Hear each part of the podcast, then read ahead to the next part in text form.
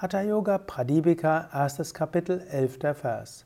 Hatha Vidya Param Gopya Yogina Siddhim Ikchata Bhavet Viryat Vati Gupta Nirvire Prakashita. Die Wissenschaft des Hatha Yoga ist streng geheim zu halten von dem Yogi, der nach Erleuchtung strebt. Sie ist kraftvoll im Verborgenen, bedeutungslos, wenn sie zur Schau gestellt wird. Wenn du spirituelle Praktiken übst, auch wenn du Hatha Yoga übst, dann gilt es auch, dass du daraus keine Schau machst, keine Show machst, dass du nicht versuchst, andere zu beeindrucken mit dem, was du tust. Es gibt da einen feinen Grad, eine Gratwanderung, eine feine Trennungslinie. Jesus sagt ja auch in der Bergpredigt, dass man das Licht auf einen Leuchter stellt und nicht unter einen Scheffel. Und dass das äh, sagt zu seinen Jüngern, ihr seid das Licht der Welt, ihr seid das Salz der Erde. Und äh, wenn man das Salz nicht nutzt, dann wozu ist es da?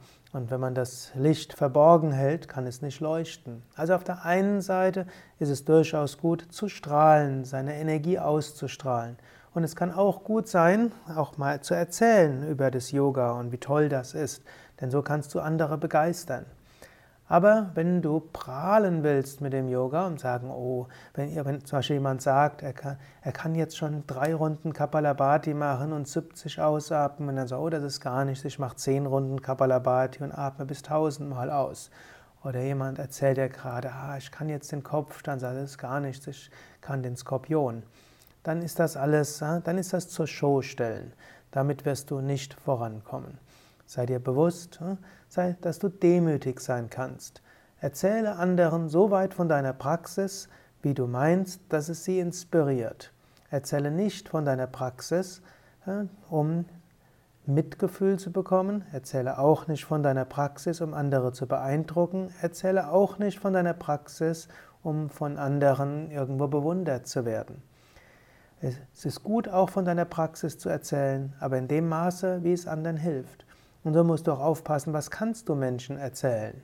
Hm? Manche Menschen kannst du erzählen, ja, ich übe Hatha-Yoga und ich übe Yoga, es hilft mir gegen meine Rückenprobleme, ich entspanne mich und ich habe mehr Energie. Eine Möglichkeit. Dann gibt es andere Menschen, denen kannst du sagen, ich übe Hatha-Yoga und wenn ich das übe, dann komme ich mehr zu mir selbst, ich erfahre mehr über mich und dann kann ich mich erholen und regenerieren und es ist ein Mittel zur Selbsterkenntnis. Dann mag es andere geben, denen kannst du auch sagen, ja, ich übe Yoga, um mich spirituell zu entwickeln. Wenn ich meine Asanas und Pranayama übe, dann fühle ich mich inspiriert, die Meditation geht leichter, ich bin mir des Göttlichen mehr bewusst. Stelle dich ein auf die Menschen, mit denen du zu tun hast und sprich mit Menschen so, dass Menschen etwas davon anfangen können. Wenn du über Yoga sprichst mit anderen Menschen, sollte dein Ziel sein, dass du anderen hilfst und andere inspirierst.